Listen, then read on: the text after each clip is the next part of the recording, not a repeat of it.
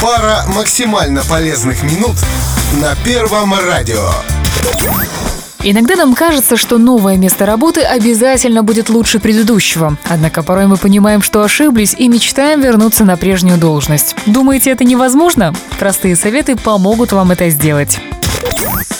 Для начала запомните золотое правило. С любой работы уходите красиво. Ну так, на всякий случай, не нужно громко хлопать дверью и высказывать напоследок начальству и коллегам все, что вы о них думаете. Жизнь настолько непредсказуема, что никогда не знаешь, какие контакты тебе еще пригодятся. Поэтому, расставаясь с компанией, делайте это на позитивной ноте. Это же касается и бывших коллег. Постарайтесь с ними время от времени поддерживать связь, хотя бы через соцсети. Во-первых, когда-нибудь вам может понадобиться их помощь, а во-вторых, в случае чего с их поддержкой вам будет проще вернуться обратно.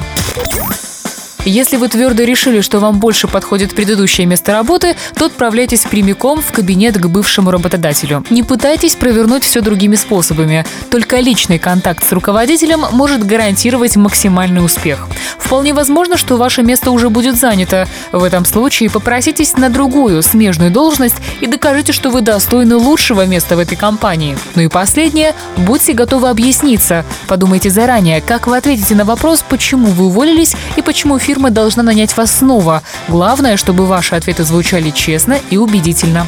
Придерживайтесь этих простых советов, и вам обязательно дадут второй шанс, если вы решите вернуться на свою прежнюю работу. Простой совет на Первом радио.